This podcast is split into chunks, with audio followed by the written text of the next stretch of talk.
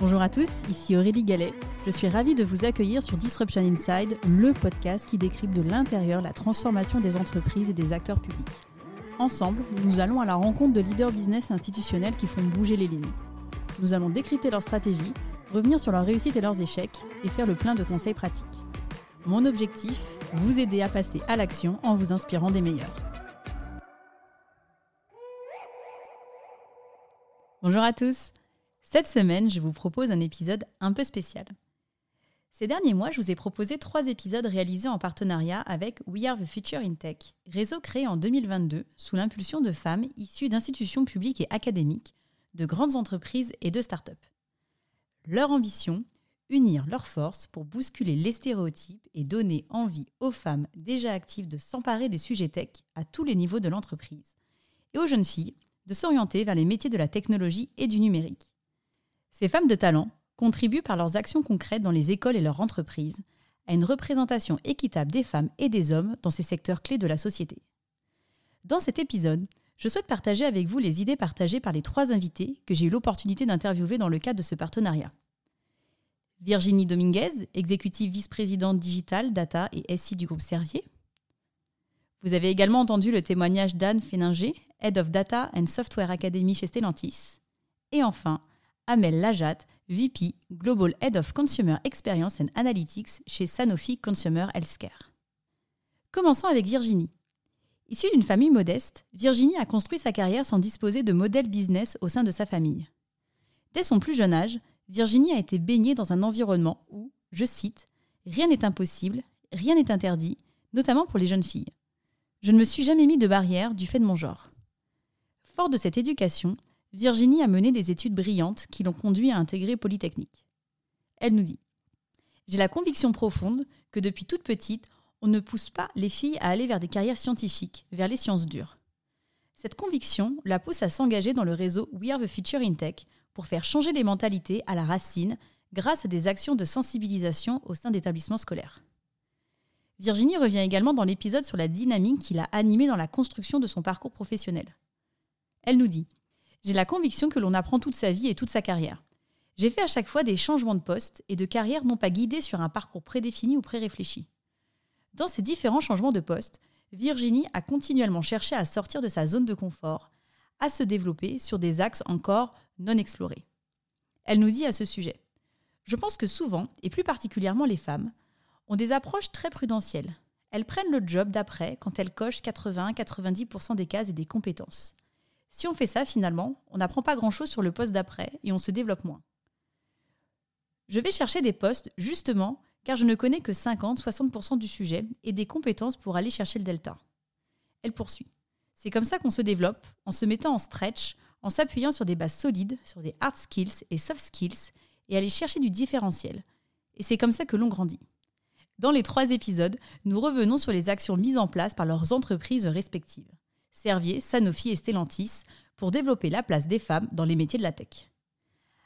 Anne Féninger revient sur certaines initiatives lancées par Stellantis. Elle nous dit On organise des webinars, on filme des témoignages pour donner envie aux gens de nous rejoindre en intégrant des femmes pour qu'elles soient bien visibles.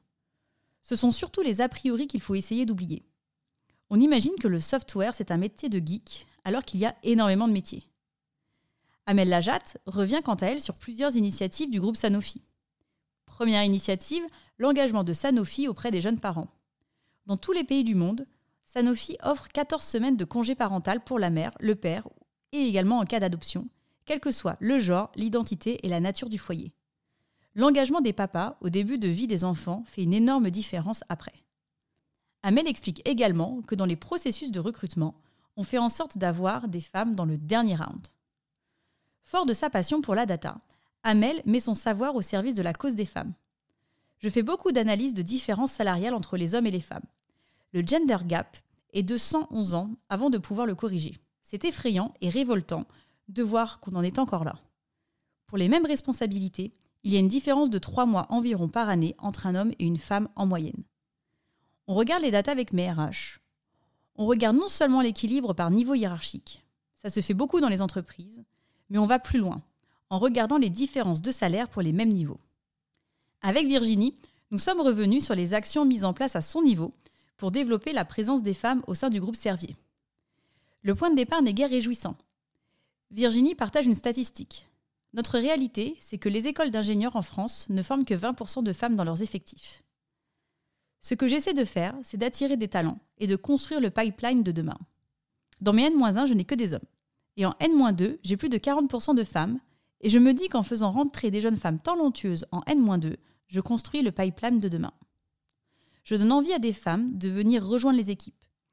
Il y a des études qui ont montré que quand dans certaines équipes il y a moins 20% de femmes, c'est vu et vécu comme un environnement hostile pour les femmes. Virginie revient également sur les engagements du groupe Servier. Au niveau du groupe, on a pris de nombreux engagements. Sur le top management, l'ambition est d'être à 40% de femmes d'ici 2025. Maintenant, dans chacun des processus de recrutement, on exige d'avoir des femmes en shortlist. Il faut que le process soit juste et équilibré. Au-delà du recrutement, l'initiative Stop au sexisme en entreprise a été mise en place et un programme de mentoring de femmes, Chi Servier, a été lancé. Plus globalement, Virginie a la conviction profonde que les femmes ne sont pas suffisamment mises en avant. On est plein, mais on ne nous voit pas. Il faut aussi que l'on se montre pour donner des modèles aux jeunes filles. Dans le podcast, je mets un point d'honneur à faire témoigner des hommes et des femmes, mais force est de constater qu'au lancement du podcast, j'ai eu beaucoup plus de difficultés à faire témoigner des femmes. La tendance commence à s'inverser et je m'en réjouis. Les femmes doivent gagner en visibilité et prendre la place qui leur revient. Les entreprises ont naturellement un rôle de premier plan à jouer pour faire de l'égalité homme-femme une réalité. Les témoignages recueillis montrent que du chemin a été parcouru, mais la route pour l'égalité réelle est encore longue. We Are the Future in Tech s'attaque aux stéréotypes véhiculés par les métiers de la tech dès le plus jeune âge. Une action s'inscrivant dans le long terme pour que demain, les écoles d'ingénieurs forment autant de femmes que d'hommes. Pour terminer ce décryptage, je vous laisse sur cette citation d'Amel.